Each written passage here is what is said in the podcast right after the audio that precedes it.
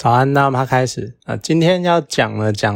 一部美剧，就是最近漫威刚结束的《律师女浩克》这部影集。其实我看完了第一部，那第一个感想就是，我觉得欢迎来到迪士尼幼幼台，然后呈现年度大作。怎么说？因为我觉得，其实我觉得这部剧啊，整体来说，它是一个观众可以拿来检视你是哪种程度的漫威粉，或者是女权信徒的那种类似试金石的东西。不过说实在。讲是这样讲啊，我也很难说明确的分出来说，看到哪边会有哪些反应，会是哪种等级那种级数表。只是我觉得看一看，我觉得算蛮有趣。可是真的就刚我刚刚讲一样，就是原来是东森悠悠台啊，什么迪士尼悠悠台，就它显得有点太。我不知道能不能讲浅薄，就先讲我对这部剧的那种整体的感受，就是三个字，很普通。因为这部剧从一开始，我一开始就蛮期待这部剧的。从预告的时候看的，我觉得诶蛮有趣的，尤其再加上女主角是我蛮喜欢的演员。那这部剧一开始就除了它是漫威作品之外，就还有那那些点。而且呢，为什么吸引我呢？因为它是以法律剧的那个角度当做故事的主轴，就是女主角塔蒂亚娜马兰马斯兰尼。就他名字有点特别，我不知道是不是不知道是不是拉丁裔的。就是他这次担任的是一个律师，然后只是他因为某种阴阳交阴错阳差的关系，所以他得到了浩克的能力这样子。因为他是浩克的表妹，然后某种原因这样子。那他我讲了嘛，他以律他是以律师剧的角度当故事的主轴，所以我非常的期待。只是我觉得可能看完之后啊，我看完之后觉得我应该是对于律师剧的这部分期待有点太高，就忘了他从头到尾其实他都在强调他是一个律师。喜剧啊，喜剧就是法庭戏的部分，我不知道他法庭戏的呈现的方式啊，让我不知道我应该庆幸他只有半小时，还是庆还是应该遗憾他一集只有半小时？为什么这么说呢？庆幸是。还好它只有半小时，不会让我的脑子就烧坏这样。这个烧脑子烧坏呢，不是说什么需要思考很烧脑，不是，是脑子会被气坏，就被火气烧坏的，就真的太瞎了。那遗憾呢是，要是他把时间拉长成一个小时的话。或许就是他的法庭戏可以再更深入一点，或者再更完整一些，至少他那个辩证啊什么可以更严谨一点。可是其实我觉得从这一点啊，就从浩克啊律律师女浩克这部剧，然后再回顾到前几部的漫威影集。其实我觉得有可能迪士尼真的是他想要让迪士尼 Plus 更加的合家观赏，所以他连带的把漫威也搞得非常的合家观赏。然后他为了要做到这一点呢，所以让整部剧的那个法庭戏看起来就是非常的吸闹，而且有点无厘头，甚至于严厉一点来讲，就是完全不严谨。到底这样做值不值得，就真的是看个人的喜好。你可能让小朋友。真的是小朋友去看，然后可能大概啊了解一些法律的常识，那可能是还 OK。可是如果像我是蛮喜欢法律剧的，然后去看这个，我就会蛮不爽的，因为他就是打官司打的很没诚意，你知道吗？就是莫名其妙的就呃开庭了，然后就还可以类似蛮嬉闹的，然后也没有很完整的，比如说攻防啊或什么的，感觉就好像是随随便便的敷衍过去法庭的东西，然后。就是把法庭剧、法庭戏非常的敷衍的带过去，然后就好像因为我们有法庭剧，所以我们是法律剧这样子，就很没诚意。而且法律部分的剧情，它可能多多少少有一点要讽刺律师的那个这个职位，然后还有讽刺整个庭审，就是有点荒谬的那种讽刺感。可是这种程度呢，我觉得看起来就像是那种我们站在旁边旁观一群那种小屁孩，然后在那边用手指戳人，真的那种小屁啊，那种幼稚园小幼稚园国小小屁孩，然后这边嘲笑一个。大人，然后那边哈哈，你好臭，哈哈，然后那边搓搓搓，你不会觉得那个大人就是很无辜，或是有被小朋友攻击或嘲讽到，你只会觉得这群屁孩很烦，就是那种感觉，就是这部。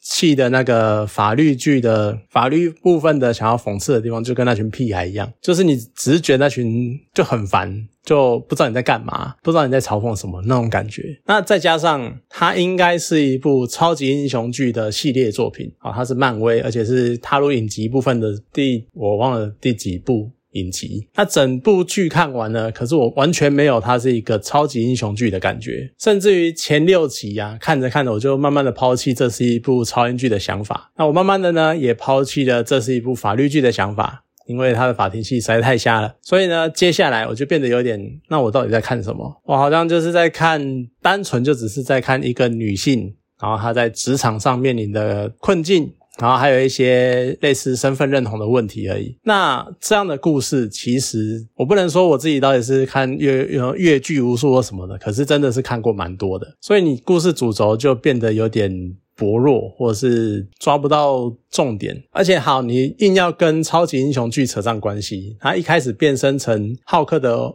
过程就有那么一点廉价，而且适应的过程也很草率。虽然说我还蛮，我觉得他那个适应的方式还蛮有趣的，可是他用很短的时间，然后随便打一打，随便弄一弄，然后他就掌握了浩克的力量之类的。我不是说不能他以剧中呈现的方式来讲，但是就是给人一种很随便的感觉，因为。它里面就是呈现出，呃，像我们知道布鲁斯班纳，他一开始成为浩克的时候，他花了非常长的时间，多长呢？他花了三部电影来适应这件事情。怎么说呢？李安的绿巨人浩克，然后再来是爱德华诺顿的。无敌浩克之类的，反正就是浩克，他只要一变身就会失控，然后就会变得非常的愤怒。那布鲁斯班纳呢，就想要控制这一份愤怒，甚至于是控制另外一个浩克那一个小朋友的性格那一种人格，然后花了非常长的时间才能够让两者融合，然后去控制这份力量。所以布鲁斯班纳他一开始知道了真。华特斯，也就是他的表妹，成为了浩克之后呢，他就很有点自以为的，就觉得搬出一本很厚厚的教典，然后告诉他说你应该要怎样怎样怎样，然后我接下来会教你怎么做怎么做怎么做。结果没想到，其实浩克真呢，他一开始就因为身为女性，没有错，是因为身为女性，然后在长久我们这样子传统的社会风气之下熏陶的之下，然后他们非常的会控制愤怒。那当然以这一点来说，我觉得是算蛮有趣的啦，因为说真的，我们很很。长久以来，尤其是我不知道欧美的状况如何，但是好像在东方，在亚洲这边，就觉得好像女生就是要温良恭俭让，然后就是要很温柔，然后很心平气和的面对一切的事情。那再怎么样生气呢，都要压抑那股怒火，然后去好好的处理事情的那种样子，那才是一个女性女性的形象。所以我相信，在这样的风气熏陶之下。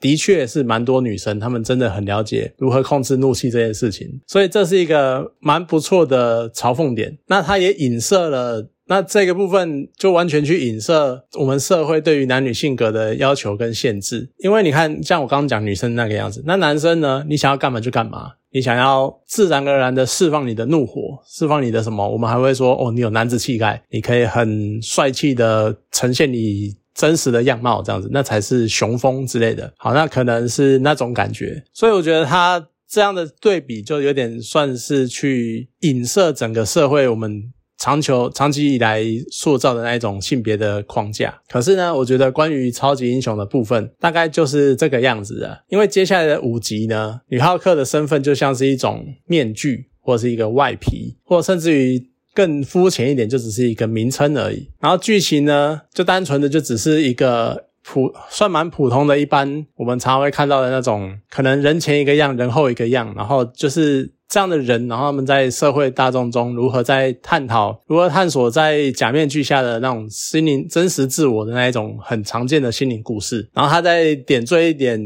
我刚刚讲的那种法庭戏，然后告诉你一些法律基本常识一零一。然后基本到那这些法律常识基本到什么程度呢？基本到在看完，然后隔天。录这个 podcast 的我，我已经忘了他到底讲了哪些法律常识。你知道那意思吗？就像是你已经知道了一件事情，然后你还看到一个东西在讲这件事情的时候，你其实已经忘了他到底讲过哪些事情，就是那种感觉。所以你就会觉得说，那你太……我不是说你要去拍一个什么心灵故事之类的，很有问题。相反的，我觉得他拍这样的心灵故事相当的不错，而且他探讨的议题也蛮有趣的。可是他呈现的方式跟类似这种有点嬉闹打闹的那种风格，我觉得有一点算是无聊吧。而且关于他身份的探索跟认同，有一个我觉得不太能 接受的点，因为他第一集刚就是真华特斯他刚以女浩克身份曝光的时候，然后他跟好朋友吐苦水的时候，还在那边抱怨说什么啊，电视上那群群众都叫我女浩克，女浩克就这么把我直接当成浩克的什么女性附属品或者什么，就是特别独立。出来的那种感觉，结果呢，才过个几集，好像第四还第五还第六集之类的吧，他就开始跟另外一个女生打官司，然后争论谁才是真正的女浩克。当然，我也不，我也认同，就是我们不应该特别冠上一个性别来称呼一个职业。譬如说，我们常常在讲说什么女律师、女医师，或是甚至于女总统，就是总统就总统，律师就律师。你为什么要特别特别强调她是一个女律师？我们不会很少去。特别强调一个什么男医师、男律师、男总统，可是会特别强调女生，这是一个蛮凸显这个性别的特殊性的那种感觉，所以我就觉得没有必要这个样子，我们就直接称呼他的职位就称呼他的职业就好了。可是好，那你这样子，结果你在打官司，然后争证明，那所以你认同了女浩克这个名字吗？这对你来说是一个单纯的你认同这个身份，这是你的一个自我，还是说你接受了你刚你之前讲的浩克的女性附属品的这种说法呢？那当然，可能有些人会觉得说，那是因为对方控诉真滥用商标啊啊，如果他还继续这样子的话，他就会被控诉啊，他就会被告之类的，他就会很不方便。可是我觉得你可以趁势摆脱女浩克这个名字啊。甚至于你可以在法庭上证明真没有刻意使用这个名字，然后这个名字呢是社会大众强加在他身上的。应该这么说，我今天好，譬如说苏打绿好了，他们今天出道，他们可能。不是用苏打绿这个名字，而是用余丁蜜。那结果呢？大家因为他们大家都知道他叫做余丁蜜，或大家大家知道他没有这么特别的名字，然后就用苏打绿称呼他们。可他们自始至终都没有说过这个商标代表他们的话，我相信应该没有所谓的使用的问题吧。这个可能要法律相关的人才能够更了解。所以我觉得你可以，你如果真的很不喜欢女浩克这个名字，你应该可以趁机摆脱掉它，或者是就放弃这个名字。结果不知道为什么过了。呃两三集你就这么接受了，就到底是为什么？好了，那当然或许就是在真他前几集中间的时候有讲有讲到，说他用女浩克这个名字注册交友软体的时候，可能已经代表他开始接受这个事实，或者他开始。感受到女浩克这个身份为他带来的好处，这个呢，其实也就是我觉得全剧是算最有趣的部分，因为关键就在于第七集。我刚刚讲了前六集看的，我不知道在看什么。那到了第七集前半段呢，我甚至于开始以为这是一个所谓的那种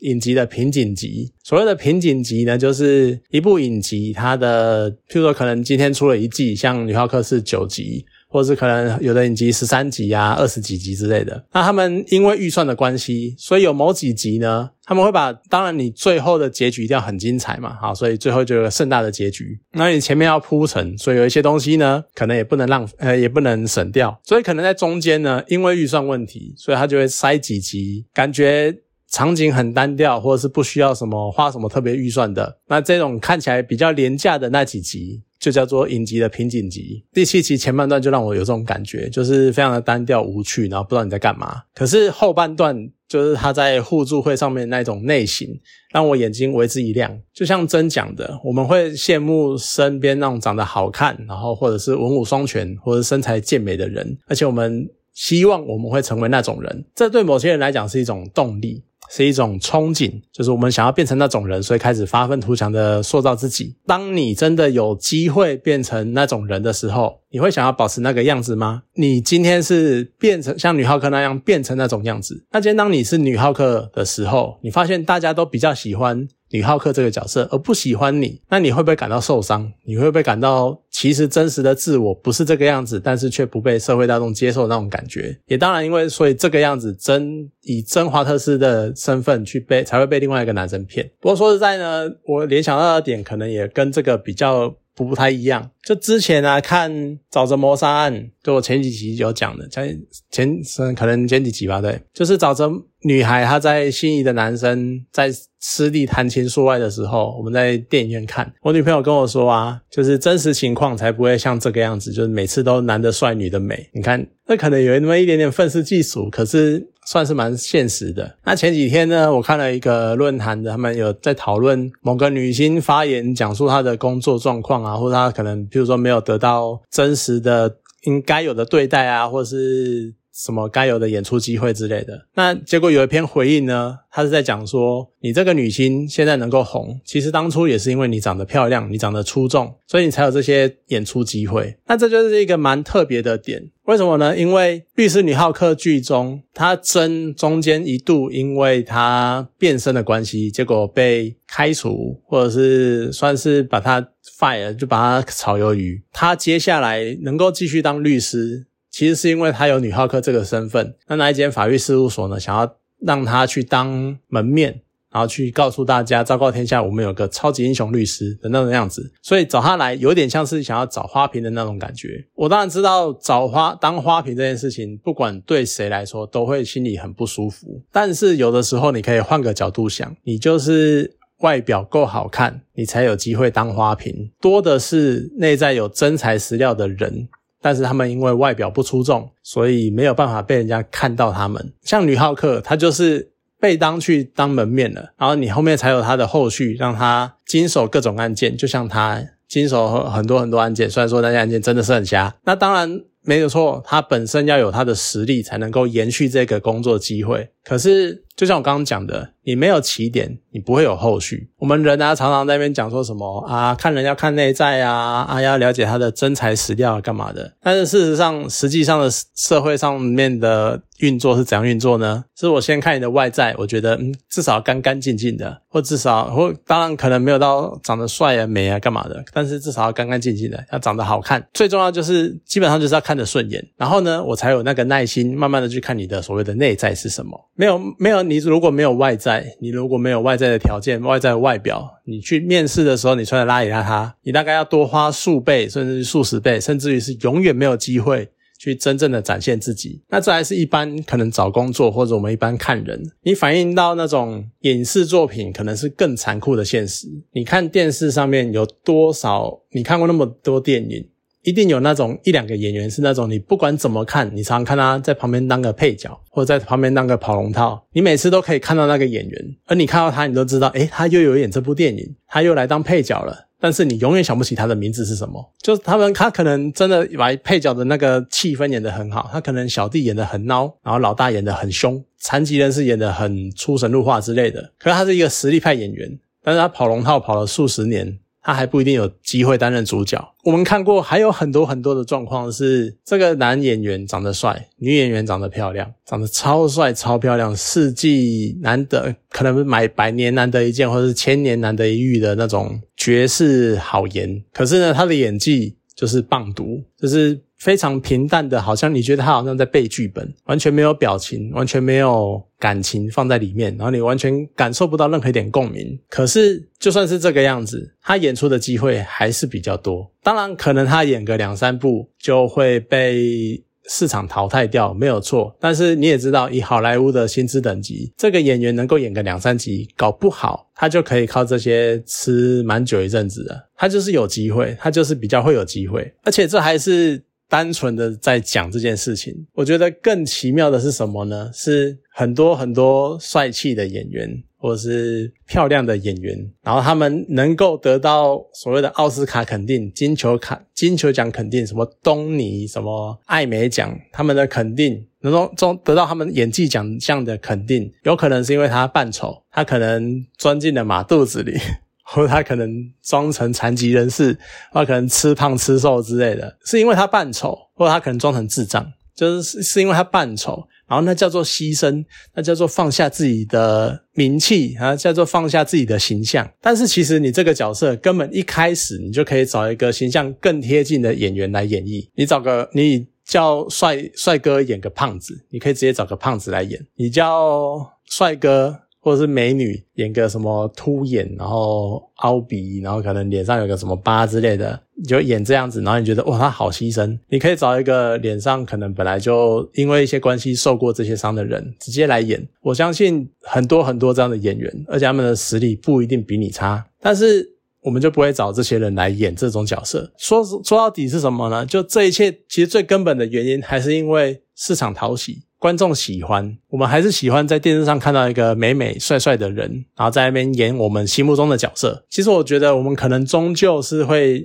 把自己幻想，然后把自己投射到角色里面那一种又帅又美的角色，然后过着他们在电影中那种充满刺激、充满精彩、光辉无限的那种生活。那你从这一点呢，其实又可以间接的连接到律师女浩克的结局。我在看最后一集的时候，一直有一种爆炸的感觉。那当然，后来看到网络讨论，好像也是爆炸，就是对于女浩克最后。物理性的直接打破第四道墙这件事情，然后他跑打破第四道墙，甚至于还去要求漫威总裁凯文费吉改剧本结局的这件事情，有非常两极化的讨论。那关于这个结局呢，其实我我的想法就从你可以从一个正面角度来讲，就这样的发展有一种你自己的命运、自己的人生终究要靠自己去争取的那种感觉。那打破第四道墙就是女浩克的一个算特别的能力。或是一开始漫画就赋予他角色，甚至于前前八集就已经塑造这个样子了，他可以跟观众讲话这样子，所以呢。让他不只是像死侍那样的以言语或是眼神，或是单纯看着观众，就是以单纯看着观众讲话这个方式来打破这道墙，而是进一步的物理性的真的去打破这道墙，去进入另外一个所谓的现实世界。其实我觉得是蛮有创意的。那再加上里面所谓的剧本总裁、剧本总监，好什么凯文，其实是叫做其实是一个一台高等的人工智慧编剧机器，然后缩写叫什么 KEV。I N，可是我忘了他那个 K E Y 什么，可能 K 可能是拉里局之类的，反正就是一大串的缩写。美国人很爱搞这一套。那等于说，其实这一部影集它还包裹在另外一个世界观里面，然后再加上原本即将发展那个结局，真的是莫名其妙的烂。就是你搞个四个浩克互相对打，有个屁创意，有个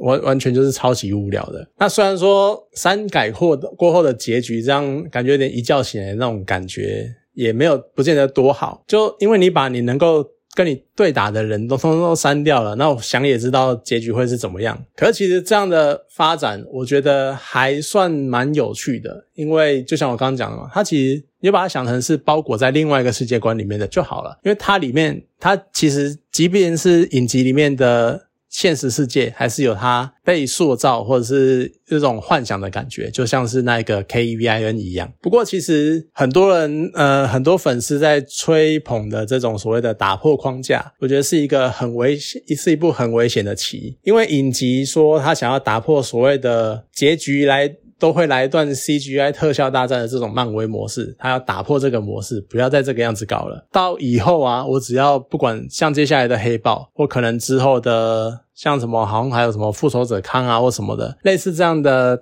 大大规模的战斗，你还搞这个这种模式出现的话，你一定会被调侃，一定会被酸。就按你。不是说你要打破框架吗？结果你最后还是回到框架里啦，什么什么的。那你找女浩克来改结局就好啦，对不对？就像是我刚刚讲，就像我接下来要讲的，就从负面角度来说，其实我真的觉得这是一个能够让观众去检视我到底是哪一种程度的漫威粉，一个相当关键的影集或是一个结局。就像我前一段就是在讲正面角度的说法，这个呢，可能就是那种非常喜爱漫威作品的粉丝会他们会采取的那种角度，或是你可能。要偏激或者有点嘲笑他们的话，你就是说他们就是脑粉，他们只要漫威不不管不管拍什么，只要挂上漫威这两个字，他们就会高潮，就会觉得很嗨很爽这样子。走歪了，或是有什么方式，他们又会想办法用他们的方法来圆回来，来解释回来，就是一种脑粉的感觉。那当然你要讲那些什么黑粉啊，或者什么漫威黑那我们就不用讲了。他们看漫威衰越重，他们越爽越开心，所以就。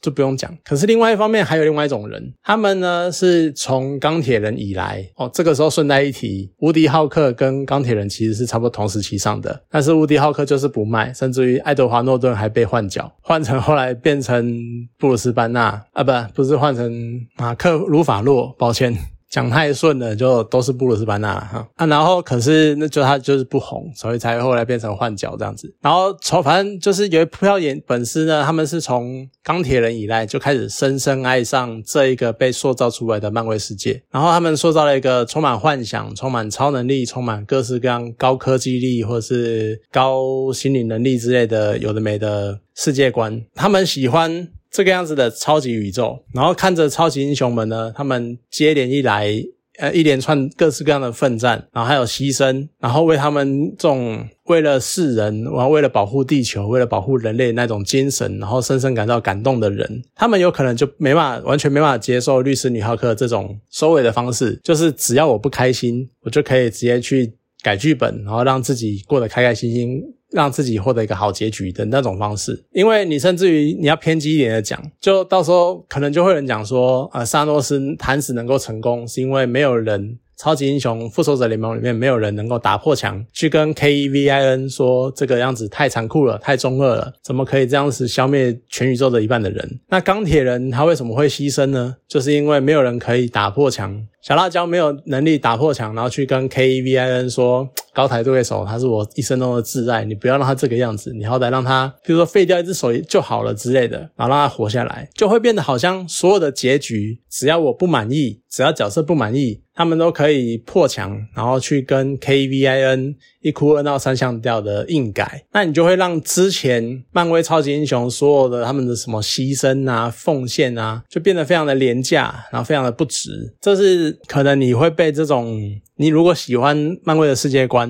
然后你被这种被这部影集的结局打，这不是打动，这是打碎了你对于漫画世界、漫威世界观的那种看法的话，你可能会觉得的样子。可其实我还是要说，类似的手法其实真的不是第一次出现。那美漫我不太熟啦，可是日漫。也常常出现这种类似的，就主角对着画框，或是穿过画框，然后跑到漫画家旁边，然后叫他改剧本，或者叫他改结局，或创造什么东西的。那有时候呢，也会有漫画家自己跑进漫画里面，然后掺一脚的那个样子。像我讲到最直接的想法就是《银魂》，空之他也常常就大猩猩嘛，哎，他也常常就是这样乱搞。那这个样子的呈现方式呢，我们在漫画里面。我们就会觉得，哎，好像蛮有趣的啊，很嬉闹啊，然后连自己连作者自己都下去闹啊，或者是哈哈哈，哪有这种的？就是主角或漫画角色自己跑去找画家乱乱搞这样子。律师女浩克她本身的风格，也就是也本来就倾向这种嬉闹有趣类型的那种法律喜剧。可是这一切漫画能够接受的，当。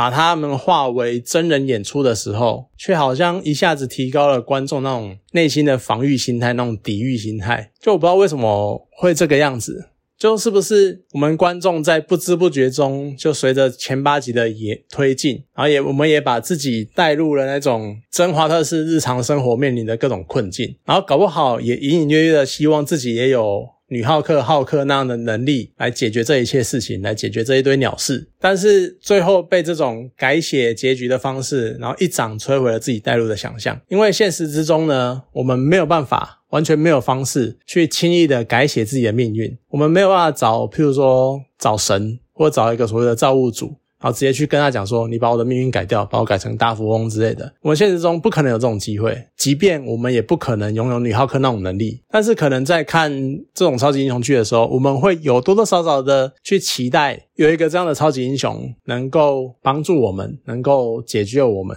或者是自己就会是那一个超级英雄，能够拯救世界。结果这一切被轻易的有点类似戳破吧，就是到最后，诶。有点像是在讲述他们其实不过就是剧本写个两笔就可以达成的事情，被这一种有点廉价的现实感打破了。所以我觉得可能是因为这个样子，让一些观众特别的不爽，特别的感到愤慨。那讲那么多，其实我对于结局反倒是没有什么太深刻的想法。就我会觉得啊，这就是编剧创作出来的样子啊。那他表达了他想要表达的事情。而且漫威的高层也通过了，那也许他真的突破了所谓的漫威框架，也许他是在嘲讽打破框架这件事情是多么的无聊，或是多么的廉价。就我轻而易举的，我只要其实。你们所谓的什么打破框架，我只要改改剧本就好了，就是这种感觉。也许这就是编剧想要讲的方式，但是我觉得就交给市场去决定就好啦。那当然一定会有讨厌的人，讨厌这部剧的人讲说，好，那我就是下架，我就是不订，我就是退订迪士尼。然后喜欢的人就会说，迪士尼订阅刷起来之类的，这就是你们个人的选择嘛。那我对于结局的喜好程度，其实真的就是我对于这整部影集的看法一样。就非常普通，它在我心中就是一个，嗯啊，差不多就这个样子，看完就就看完了。说实在的啦，我在看完前六集的时候，我还以为我对于这部影集应该不会有什么感想，我应该甚至于看完我连，因为我一直以来每一集每一个漫威影集我都有做评论嘛，然后我甚至于看完前六集的时候，我在想说，完蛋了，我这一集到底能讲什么？到底有些什么东西可以讲？结果我居然能够讲这么久。我已经完全超出我的预期。可是说实在，讲那么多，真的到最后看完整部剧，我觉得最可惜的是塔蒂亚娜·马斯兰尼这个演员，因为她演过的一部美剧叫做《黑色孤儿》。这部剧呢，在我心中可能还称不上是神剧，因为它前几季真的非常的好看，但是后面稍微有那么一点弱掉。可是它整体来说，可能也是我心目中仅次于神剧等级的作品了。尤其是这个女演员，她呃，好。我看我刚刚就又犯了一次那种错误，就是女演员，就这个演员，她在那部剧中的那个演技，就根本就是只能用出神入化来表示，来来形容。可是她在《律师女浩克》这部剧里面，却完全没有发挥多少，就让我觉得还蛮失望的。她在剧里面就是一个，你发酒疯就就那个样子啊，你人生感到挣扎，你好像也没有什么挣扎感。按你变成女浩克，其实也就就 C G I 动画嘛，所以就大概那个样子，所以没有得到什么发挥，让我觉得很可惜。他真的是一个演技派的演员啊，整部剧反正就是这个样子。你可能看完你觉得喜欢，你觉得不喜欢，可是我觉得终究是你个人的喜好嘛，喜欢就定起来，就继续追，继续当漫威粉。你不喜欢你就退订，你就不爽不要看之类的。可是我觉得，反正漫威就是做出了一个类似声明，我就是要这样搞，我就是要这样做，高不高兴随便你。我相信，其实某种程度上也是因为他们够大，才能够这么直截了当的讲出一些他们想讲的事情吧。搞不好，其实这真的只是一个高级臭、高级黑啊，对不对？好了，那总之对于律师李浩克的感想就讲到这边。那有空的话，可以去看一下这部影集，或是可能回一下你们的想法之类的。好啦，今天这部影集就讲到这边，好，谢谢大家。